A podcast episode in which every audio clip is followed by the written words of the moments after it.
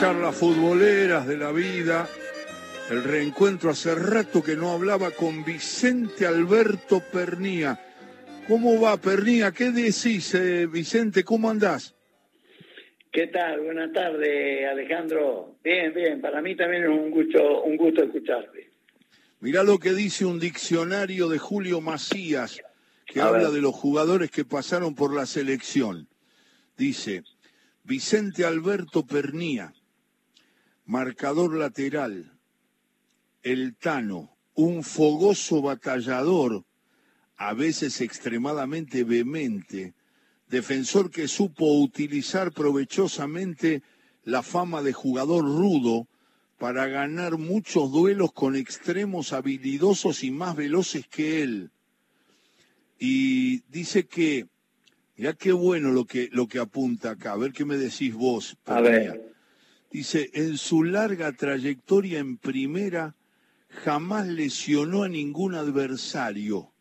Buscaba proyectarse asiduamente, aunque no tuvo una gran técnica. Vamos a ver qué dice Pernía de este análisis.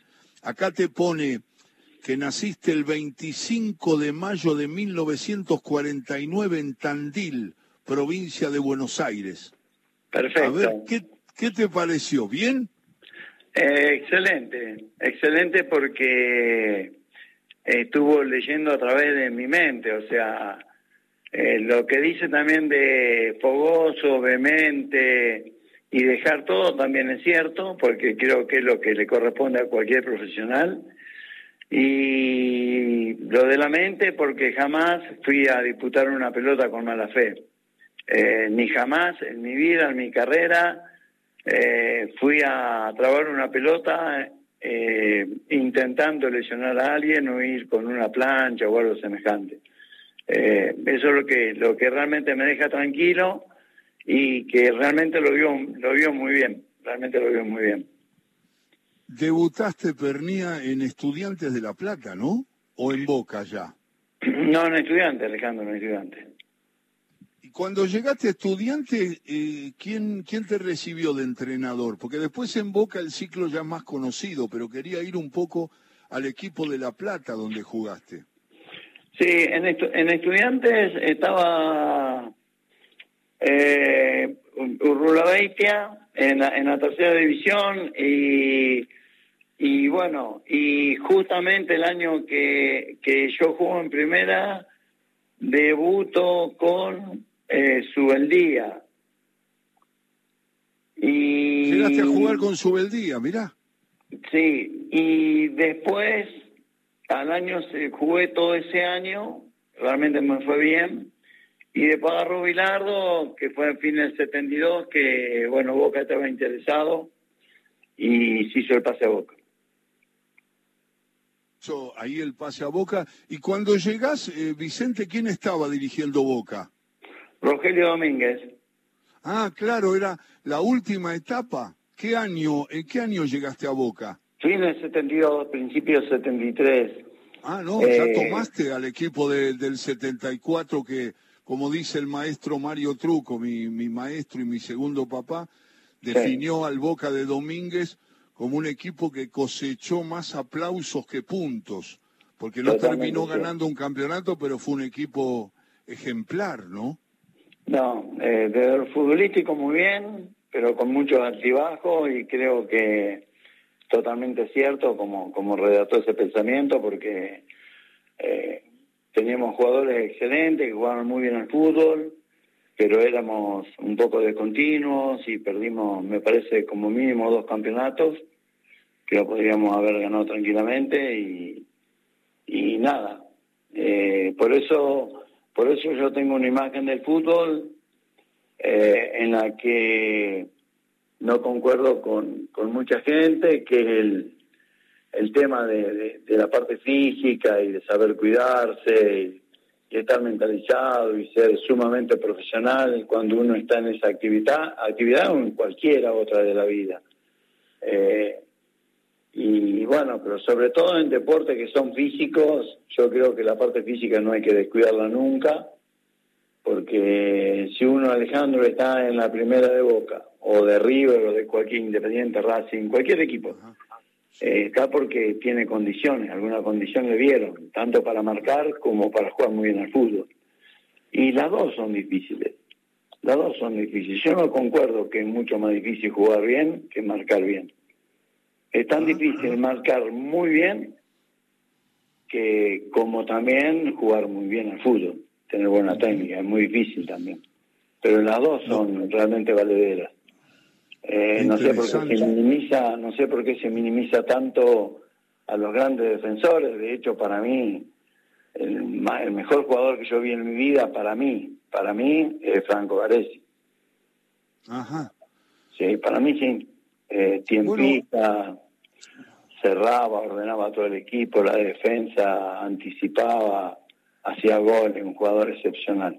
Excepcional. Eh, eh, hay una polémica que se mantiene en el fútbol y Pernía la trae con una posición muy interesante porque no hay muchos defensores de la defensa. Y eso, ¿sabés quién lo dice? Vicente Perfumo. Lo dijo siempre. El ataque te hace campeón, todo lo que quieras, pero la defensa te hace invencible. Y él decía que en el análisis que hacían periodistas, jugadores, entrenadores, siempre había como una especie de desprecio por el defensor. Bueno, jugaba atrás. Bueno, era un tipo con una gran, este, una gran personalidad, pero era defensor, era duro, pero siempre había un pero. y decía Perfumo cuando se habla de los talentosos, de los habilidosos, de los organizadores de juego, se habla siempre de las virtudes de su técnica, pero nunca se habla de sus altibajos, de sus sombras. Eso lo, explicaba muy bien Roberto Perfumo. Y el fútbol en realidad, lo que estás diciendo es una verdad que no tiene forma de rebatirse, que es que es tan importante el ataque como el medio campo, como la defensa y como las virtudes o los defectos del arquero. Todas las partes del equipo son decisivas, ¿no? Ah, sin duda, Alejandro. Por eso te toqué el tema y yo he escuchado a periodistas decir, sí, pero el marcador de punta juega ahí en un costadito, como que estuviéramos de más. Y viste que se ha hablado mucho en el fútbol de la columna vertebral del arquero, dos centrales, el 5 y el 9. Yo digo que al revés, yo le puse que tenés que tener un asador. ¿Viste donde vos pones la carne para, para cocinarla? Vos tenés que tener el arquero, dos grandes marcadores de punta, un buen 5 y un buen 9. Lo ideal sería tener los 11 mejores, ¿verdad? Eso estamos todos de acuerdo. Pero si me da a elegir 5, yo elegiría eso. Porque los dos centrales, cuando los marcadores de punta son superados, ya sale del hábitat donde él sabe manejarla y hay movimientos defensivos que hay que hacer que no siempre se hace. O sea, desestabilizan la defensa. Cuando vos tenés dos marcadores de punta, que el central sabe que casi es imposible que te puedan dejar en el camino, es un problema menos para el central. Preguntáselo a cualquier central, porque ya no juega de central. Pero preguntáselo para ver qué te dicen así. Eh, está hablando Vicente Pernía. Vicente, pero ahora eh, referime un poco a Boca. Te voy, a, te, voy a, te voy a pedir una opinión sobre Juan Carlos Lorenzo, porque es el técnico que después afirmó un estilo que Boca, con el que Boca logró, la verdad, eh, muchos títulos no solamente nacionales, sino internacionales. Pero quiero que me digas de tus compañeros de defensa, esos centrales que compartían con vos, ¿cómo eran en ese sentido? ¿Qué, qué elogio, qué crítica o qué análisis podés hacer, Pernía? No, Alejandro, todo elogio. Eh, vos imaginate eh, yo veo muchos programas donde, donde están ustedes y hay muchos más comentaristas también, distintos periodistas. Pues imagínate que Pancho, Pancho Sá ganó seis Libertadores. Sí. Casi más que Boca y que River juntos. Claro. Nadie habla de Pancho Sá. Está Roberto Monzo, un jugador excepcional, un profesional excepcional. Y estaba el conejo Tarantini. Ah, claro, vos jugaste No pude decir absolutamente nada. De, de, eh, estaba loco Gatti al arco. Pero lo fundamental que nosotros teníamos, que era lo que Lorenzo llamaba, que era que teníamos el biombo por delante nuestro, que era el chino Benítez, el Chapo Zuniga y el ruso Rebolsi. Claro. ¿Sí? A mí una vez Negrito López, eh, JJ, que era el único que yo tuve amigo que jugara con, con la camiseta Río, pues nos tocó hacer una publicidad juntos y ahí hicimos una, una amistad, tuvimos un rato en la selección juntos también. ¿Qué te parecía como jugador? ¿Qué te parecía como ocho, el Negro López? Ah, de lo mejor que vi, Alejandro, de lo mejor que vi, de lo mejor que vi. Y él me decía, Tano, es imposible que le podamos ganar. Porque si yo lo paso a Ribolsi, supongamos que lo paso a Ribolsi, me sale Suñé. Supongamos que lo paso Suñé, supongámoslo que lo paso Suñé, me salí vos, me sale Tantino, me sale Pancho. Es imposible, Tano. Créeme que vos tenés que jugar en contra de ese equipo, para darte cuenta. Eso me lo comentó el negro JJ, lo hago público. ¿Se lo podés preguntar? Sí, claro, claro. Es, así, entonces, para mí los grandes equipos eh, son, son en base en base a trabajo, a, conceptos tácticos y que después lo puedan desarrollar. A mí no me gustan los equipos desordenados. Que un partido también te cinco goles, el otro partido pierde 2 a 0, que es un poco la referencia que yo te mencioné del Boca del 73, 74 y 75. Claro, el de, el de Rogelio el, el, el de Rogelio. Que una persona y un técnico excepcional, pero excepcional, ¿eh? Excepcional. Pero, pero que bueno, eh, dejaba, eh, tampoco hacía mucho hincapié en la parte física, estaban lo que nos gustaba correr, meter, cuidarnos, que éramos cuatro, cinco, seis dentro del grupo, y tenemos cinco o seis que jugaban muy bien al fútbol y que físicamente no llegaban a los 90 minutos. Claro, eh, Entonces, entonces cuando vos tenés algo así, eh, se complica porque, a ver, Alejandro, yo digo, yo digo para ser claro y para que la gente ojalá me entienda, eh, yo la verdad que envidio al jugador que le que tiene muy buena técnica, lo envidio, la verdad que lo envidio, me gustaría a mí también. Pero cuando yo digo que la parte física es más fundamental, es porque ese jugador ya lo tenemos. ¿Me explico? Si yo ah, ese jugador con esa capacidad técnica que tiene, me corre el doble, va a jugar el doble de bien. Porque la, parte física no es que te minimice la parte técnica. Al contrario. Al, contrario, mental y físicamente te pone mejor. Y técnicamente y tácticamente también. Tenés, eh, tenés un ejemplo en tu historia, Vicente Pernía, con él estamos hablando, que está haciendo una explicación que me gusta mucho porque ayuda a pensar lo que no se habla generalmente. Se hablan de chimentos, de cosas, pero no se habla de fútbol, fútbol. Por eso me entusiasma tanto lo que dice Vicente. Ya sabía que, que tenía esa idea siempre de la responsabilidad profesional, de pensar muy bien en el otro. Y me gustaría que dijeras eh, algo, hablando de un jugador habilidoso, y de un jugador que tuviste que enfrentar y que creo que generalmente te fue bien.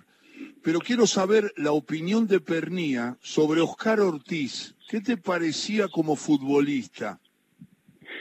No, excelente, excelente Alejandro. Eh, fue uno de los jugadores más importantes que me marqué. Él en el nivel nacional, hubieron muy buenos jugadores que marqué y de distintas características. Eh, esto está bueno para remarcarlo porque lo podemos conversar en un cachito. Yo te nombro, por ejemplo, al Lobo Fischer, que lo tuve que marcar. Lo tuve que marcar a, Mario Kempe, lo tuve que uh. marcar a Negro Ortiz y lo tuve que marcar a Giso. Todo de distintas ah. características. Entonces, cuando a mí alguien me dice, ¿cómo se marca un once? Digo, no sé, acá con un técnico que manejaba a un equipo local de, de Tandil. Digo, no sé, me dice, Tano, decime que no me quiere decir, ¿cómo va así? No sé. No, no sé cómo se marca si no me decís qué característica tiene. Claro. Porque no es lo mismo manejar, eh, perdón, no es, me pasé al otro deporte. No es lo mismo. muy bien. no es lo mismo marcar a Fischer que marcar a, a Giso, que era terriblemente, o a Houseman. No es lo mismo, se marcan mm. distintos, porque yo a Fischer lo puedo ir a buscar a mitad de la cancha para anticiparlo, pero a, a Giso y a Negro Ortiz no, pues si te dejan en el camino se lleva un problema muy grande el equipo. Entonces lo que tengo que tratar con esos jugadores sumamente habilidosos, simplemente que no te dejen en el camino. Simplemente que no te dejen en el camino. Ojalá que alguien esté escuchando y le sirva de algo. Yo a Mariano un día le dije jugando Mariano para España, jugó cinco años en Atlético Madrid. Le, tu hijo, tu hijo. Sí, le dije, Mariano, porque cometió un par de fules ahí cerquita sobre, la, sobre el lateral, pero a la altura del área. Le digo, Mariano, ¿quién te dijo que es obligación sacarle la pelota al 7? Como concepto, ¿me entendés, Alejandro? Claro. O sea, lo importante es que no te dejen el camino, porque si el 7 te deja en el camino, tiene que salir el 6. Y tiene que haber una suma de relevo, porque el 2 va a ir donde estaba el 6, el 5 se tiene que meter, el 4 tiene que cerrar, y tiene que llegar un volante más para que todo esté cubierto. Y no siempre esos movimientos se trabajan como lo trabajaba Juan Carlos Lorenzo. Entonces, lo más importante, a veces me da la sensación a mí, viendo a, defensores, que se apuran en querer sacar la pelota, cuando en realidad, con que la toque para atrás, suficiente que la toque el, contrario para atrás. Y un compañero mío va a tener la obligación de estar marcándolo. Claro. Pero eso, por eso te digo, Alejandro, por eso te digo que preguntárselo a Messi, a uno de los mejores jugadores que vi en mi vida, o se lo hubiéramos preguntado a Diego, o se lo hubiéramos preguntado a Craig o a Joycinho, ¿quién quiere que lo marque? Si lo marca Pasarela, que lo marque Pancho Sá, que lo marque Bermúdez o que lo marque un jugador de menor nivel. Claro, claro. Porque es, tan difícil para un defensor marcar a Negro tiene una capacidad eh, técnicas eh, elogiable y que además voy a decir algo que tenía el negrito Ortiz. Vos le sacabas tres pelotas, cuatro pelotas, iba al piso fuerte, le dolía, nunca se quejó. La agarraba y te volvía a encarar. Eso, eso es lo más esencial en un delantero. Eso es por lo que lo repetí muchísimo el negrito Ortiz. Vos se la podías sacar tres veces, lo podías anticipar dos, podía ir al piso y que le doliera sin que sea full, y se levantaba, se sacudía, te la agarraba y te volvía a encarar otra vez. Esos son los grandes jugadores. Y además, querido Pernía, que está analizando los delanteros que tuvo que marcar, mirá la calidad de delanteros que tuvo que marcar, eh, que Ortiz te cambiaba la pelota, estoy seguro que lo advertiste y lo tenías en cuenta te corría la pelota, se la pasaba de pierna a pierna, y lo que quería era que vos marcaras al revés para después vos enredarte, y en el momento que pisabas, te tiraba la pelota para ese lugar, para después sacarte la ventaja. Una vez me habló un marcador, no me acuerdo quién, me dijo, no, no, no sabía cómo hacer, me volvía loco, tenía que anticiparlo y en esa ansiedad muchas veces pasaba de largo. Sí, es así, es así. Eh, a ver, yo tengo una anécdota linda, pero como es un poco a favor mío, medio que no me gusta contarla. Contala, contala, dale, te eh, pido. Eh, vos sabés que un día juega River contra, no me acuerdo, un equipo, entre comillas, llamado chico, que puede ser, no sé, eh, qué sé yo, Banfield, ponele, ¿no? Que, que yo respeto muchísimo, y contra los que menos quería jugar. Contra Banfield, Lanús, Rosario, Newell, porque eran los más difíciles, para mí eran los más difíciles. Y jugó River contra ese equipo y debutó un número 4. Entonces, eh, pasaron, River le ganó y en la secuencia de un gol de River pasaron a Ortiz con ese marcador de punta que había debutado en ese equipo, me imagino con toda la ilusión del jugador, con toda la ilusión de la familia, eh, me emociona. Eh, del papá, de la mamá, de los hermanos que había debutado. Eh, y el lunes en el gráfico salió tres fotos seguidas el, el, chico este, que no me acuerdo quién era, marcando al revés para un lado, marcando al revés para el otro y marcando al revés para el otro. Y le pusieron en la nota el mago Fafá, a Negrito Ortiz. Y al otro domingo jugaba Boca River. El jueves, el que hizo esa nota fue Osvaldo Ardizone, que respeto muchísimo y quiero muchísimo. Maestro. Sí, maestro. Fue a la candela el jueves. Y le dije, leí la nota del gráfico. Digo, jugó bien el negro Ortiz. Sí, pero lo tenés que haber visto. Bueno, le digo, yo ahora te permito y te autorizo que si me pasa una vez, le ponga el mago Fafá. ¿Sabés por qué? Porque en ese equipo que marcó el Negro Ortiz había un chico que debutaba, con todas las ilusiones de la familia, de él, y lo arruinaste. Lo arruinaste simplemente por darle maneja a una jugada que no sé si en definitiva después terminó en gol o no. Yo te permito que si me pasa una vez en Negro Ortiz el domingo, le ponga el mago papá. Pero de todas formas, avisáselo para que no lo agarre de sorpresa, avisáselo, decirle que lo dije yo, porque me había enojado. Bueno, me tocó jugar muy bien ese partido, me tocó jugar muy bien. Pero son las cosas que estamos hablando, Alejandro, de lo importante que, que, son los defensores. Porque te, hago una pregunta, ¿vos viste alguna vez, sé sincero, ¿vos viste alguna vez como realmente lo sos? Eh, a Messi salvar un gol en el área, a Diego, a Cray, a Joicinho, a cualquier jugador que vos me nombre de gran categoría técnica, a los mejores jugadores del mundo. ¿A Pelé alguna vez viste salvar un gol? No, al que vi fue a Kempes. Ah, Mario Kempes ya era de otra característica, pero a Mario Kempes. Sí, por eso, por eso no, lo vi a Kempes nada más, pero los otros sí tenés razón. Está bien. Entonces te digo lo siguiente, Alejandro. Te digo lo siguiente. Yo vi muchos pasarelas hacer goles, muchos Ruggera hacer goles, algunos. Eh, montones de defensores hacer goles, ganar campeonatos del mundo. Entonces yo me pregunto, ¿qué, ¿qué es más fácil? ¿Jugar muy bien, marcar muy bien o ser un gran defensor? Qué pregunta. Eh, eh, Vicente, mira, se consumió media hora. Yo, yo te voy a decir la verdad. Eh, para mí la charla sigue. Ahora, eso es eh, depende de vos. Tengo las noticias. Si querés completamos la nota en la segunda parte, ¿puede ser? Sí, con mucho gusto, mucho gusto. No te podía atender porque el celular mío, no sé qué le pasaba, que no, no podía atender la llamada y yo con la tecnología estoy medio peleado. Me, me era más fácil marcar el negrito Ortiz, que ya era muy difícil, que manejar un celular.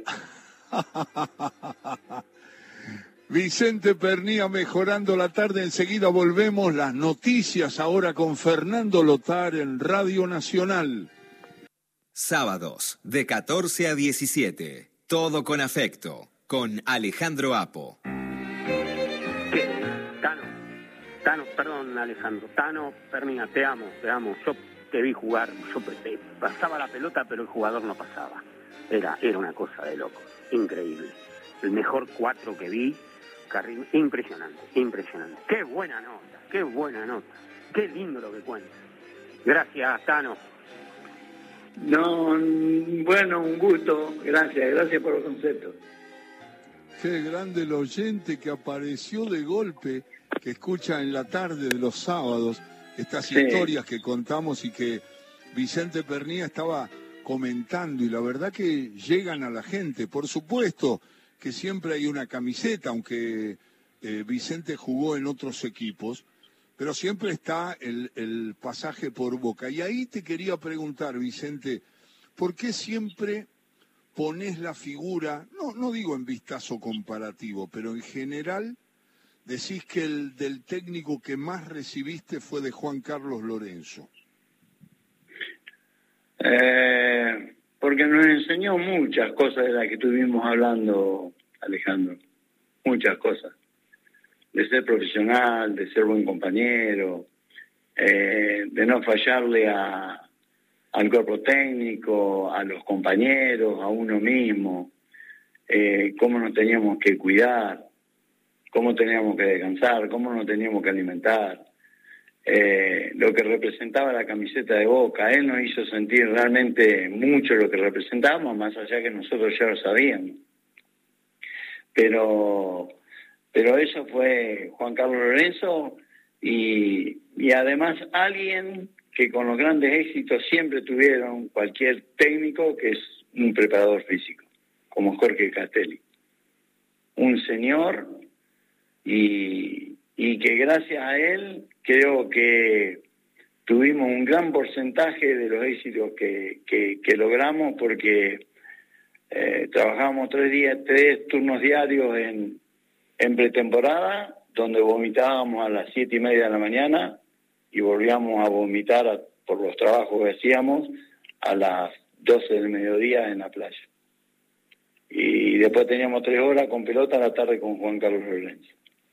Eh, ese fue el éxito de, ese grupo, eh, de todos, de todos los que, estuvieron en el grupo. Y, la verdad que si hoy me preguntás a mí eh, por mis compañeros, no te digo lo amo porque, porque por ahí no va a quedar muy masculino, pero, pero los quiero mucho a todos, a todos y también todos me quieren a mí y ese era el grupo y ese era el secreto por el cual ganamos las cosas que Boca no había ganado nunca hasta ahí, Alejandro. Eh, yo estoy medio enojado porque hoy cuando los periodistas hablan, eh, y con razón, eh, de la Copa Libertadores pareciera que la única que, que valen y que lograron y que sirven son las de Carlos Bianchi, de quien yo fui y soy fanático y también de ese grupo que, Juan, que Carlos Bianchi manejó. Pero lo de Juan Carlos Lorenzo, la verdad, fue una enseñanza muy grande. Él venía de Europa, sabía cómo había que trabajar. Y la verdad es que no estaba para nada equivocado, porque yo sigo pensando lo mismo. Yo digo que, eh, a ver, el sexo es terriblemente fundamental para estar bien, para sentirte bien, para sentirte fuerte. Y hay técnicos que, que te dicen que no, que, que mentira, que no, no, no hace nada. Y sí que hace sí que hace. Y bueno, y hay que saber cuidarse. Todos hemos tenido posibilidades de, de, bueno, de, de, poder no cumplir con eso. Y, y nos supimos cuidar, porque priorizamos, yo prioricé mucho el respeto por la gente. O sea, Alejandro, cualquier hincha de cualquier equipo hace esfuerzos enormes en la semana para ahorrar un pesito para poder ir a la cancha el domingo y poder entrar. No lo podés defraudar no corriendo y no metiendo. No podés. Vos podés jugar mal. Yo jugué montones de partidos mal. Lo he visto jugar mal a Diego, lo he visto jugar mal a Messi, a Ronaldinho, a Pelea, a todos lo he visto jugar muy mal. Pero, pero tenés que dejar todo, tenés que dejar todo. Y si me hablas con la, de la camiseta a boca, con más razón. Con más razón. Entonces, para eso está el secreto que Juan Carlos le llamaba eh, el trabajo que, nadie veía, que era el de la semana, porque la gente está trabajando, no te ve practicar, y era el momento en el cual no le podíamos fallar. Y creo que no le fallamos porque ganamos muchos campeonatos, perdimos la final de la otra Copa Libertadores y, y bueno, y llegamos a la final en el 78 nos ganó Quilmes por un punto del campeonato, salimos campeones de América, campeones intercontinentales y nos robaron la, Interamericana en México. Porque fue un robo, la verdad que fue un robo. si no hubiéramos ganado los cuatro campeonatos, y teníamos 15, 16, 17 jugadores en el plantel. Pero vivíamos concentrados, Alejandro. Vivíamos concentrados. Eh, lo, que, se desprende de lo que, eh, lo que estás eh, comentando a través de Radio Nacional y de todo con afecto, Vicente Pernía, es que no se negocia la entrega. Y me parece que esa fue lo que te guió siempre. Es decir, dar todo. Después si no sale, no sale, pero entregar todo, ¿no? Sí. mira, a ver, yo tengo un gran respeto por, por Román porque como jugador un gran respeto porque fue uno de los grandes jugadores que hubieron en el fútbol argentino en la historia. Eh, pero un día dijo algo que, Eh, a ver, te hace sentir mal, porque él comentó que en el fútbol lo más fácil es correr. Entonces yo le dije por radio, después que lo escuché, que me lo comentaron, yo no lo escuché, me lo comentaron, y por radio le dije que no pareciera que fuera tan fácil, porque no lo vi correr mucho a él. Así que no parecía que fuera tan fácil. Pero vos imaginate que Román hubiera corrido un 20% más de lo que corría. Hubiera rendido un 20% más de lo que rindió. Eso es así, Alejandro. Eso es así. Eh, hubiera estado en el nivel más grande de todos los tiempos. Si hubiera, pero sin ninguna duda.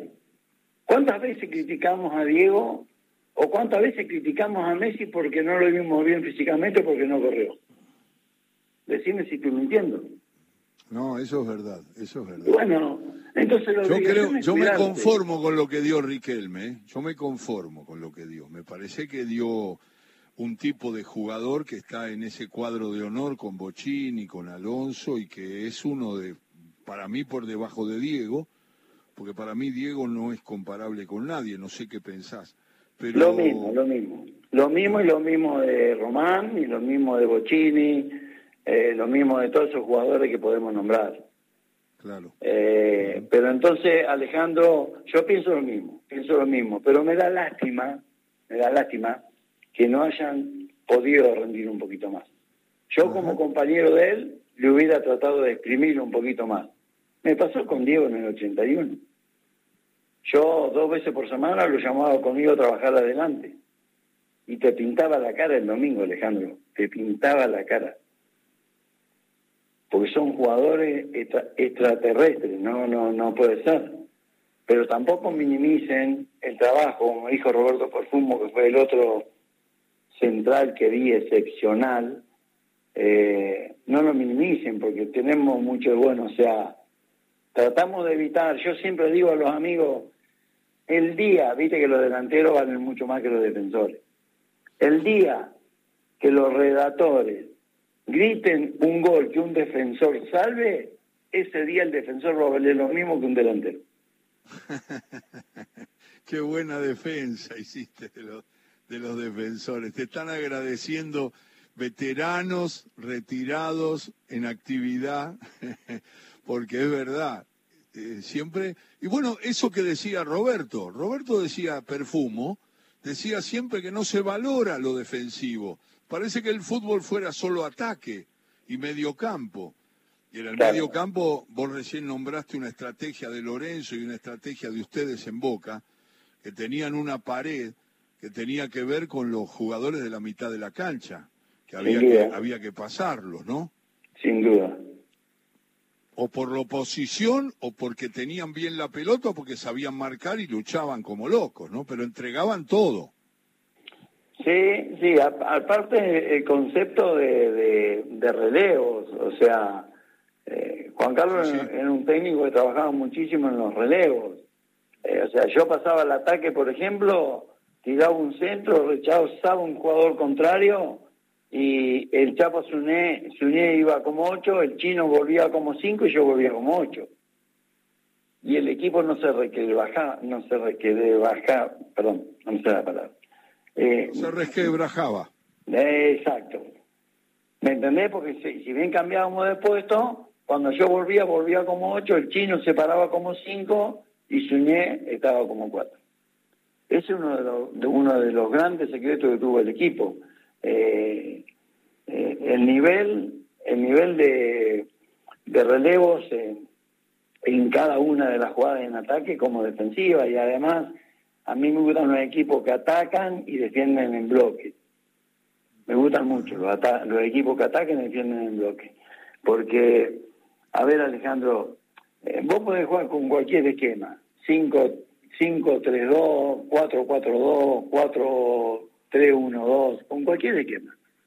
Con cualquier esquema puede jugar muy bien y puede jugar muy mal. Y con cualquier esquema puede ser sumamente ofensivo o sumamente defensivo. Y ser desordenado si vos tenés un esquema y de la mitad de la cancha sacás un pelotazo para uno solo que tenés allá arriba para ver si llega un volante. ese es un equipo que casi no tiene posibilidad de ganar. Que como yo lo vi a Boca, un montón en este último tiempo. Es la palabra de Vicente Alberto Pernía, ese jugador mítico que muchas veces se recuerda y estaba haciendo una mirada, una visión que también enriquece mucho. Acá tengo yo de auto, no sé manejar, Vicente, mirá, mirá para hacerte una nota. Bueno, eh, Vicente, cuando deja el fútbol, dejaste en Vélez, ¿no? Dejé en Vélez, Vélez 83. Claro. Decide ingresar en el automovilismo, compitió en turismo nacional y en turismo carretera, categoría en la cual obtuvo un número de victorias y el subcampeonato del año 97 con Ford. Pero además hay un, hay un detalle que te pone bien arriba. En el 97, subcampeonato con Ford, por detrás de Juan María Traverso, el multicampeón. O sea que es una medalla la que tenés. Sí, sí, la verdad que sí, la verdad que sí. Y eh, a ver, eh, a veces cuando, cuando hablo con amigos y te preguntan, o periodistas, así como el caso tuyo, o otros, te preguntan, che, Tano, y si volvieran a hacer, o qué deporte de los dos te gustaría haber hecho, si tenés que elegir uno. Eh, digo, no, la pregunta es, ¿en cuál de los dos te sentiste más importante? Y yo, yo me sentí mejor piloto que jugador. ¿Sí? Sí, me sentí mejor piloto que jugador porque eh, lo importante es algo que también decía Juan Carlos Lorenzo y el loco Gatti. Hablábamos de un jugador un día, me voy un cachito del tema, y, y yo decía, bueno, sí, pero no me parece que sea tan bueno. Entonces el loco Gatti me dice, Tano, ¿sabes lo que hay que hacer para, para saber si es bueno o malo? Yo no había jugado contra él. Eh, me dice, jugar en contra o jugar de compañero ahí realmente te das cuenta. Y en el automovilismo lo mismo, vos arriba del auto, compitiendo con los grandes pilotos que a mí me tocó competir, o que, o que pueden estar hoy mismo y están compitiendo, eh, vos, te, vos te medís y realmente vos ves por, por maniobras chiquitas, ínfimas o, o, muy justas, errores o virtudes. Entonces te das cuenta y valorar eh, eh, a ese piloto. Hay un montón de pilotos que a mí, en cierta medida, me decepcionaron un poco, y hay otros pilotos que no lo tenía tan presente que me asombraron por maniobras que hicieron realmente muy buenas. Pero bueno, esa es un poco la experiencia que uno que a uno le queda o tiene, pero si vos me decís, Tano, ¿dónde te sentiste mejor? En el fútbol en automovilismo yo creo que fui mejor piloto que futbolista. Un abrazo, Vicente, y no va a faltar oportunidad para estas charlas de sábado a la tarde, eh, compartiendo algún relato, algún cuento, alguna historia y charlando con un jugador que ocupó una parte muy importante y todos han aportado para enriquecer a la historia del fútbol, desde el lugar que les tocó. Te mando un abrazo y el respeto de siempre, Pernía. Gracias Alejandro, gracias y bueno, muy amable, muy atento por la llamada y, ojalá que pronto podamos conversar nuevamente. Chau maestro, gracias. Hasta siempre. Vicente Pernía, mejora la tarde en todo con afecto. Vamos camino a las 5 cuando empieza la clave con Fena de la Mayora. Todo con afecto y la voz de Vicente Alberto Pernía.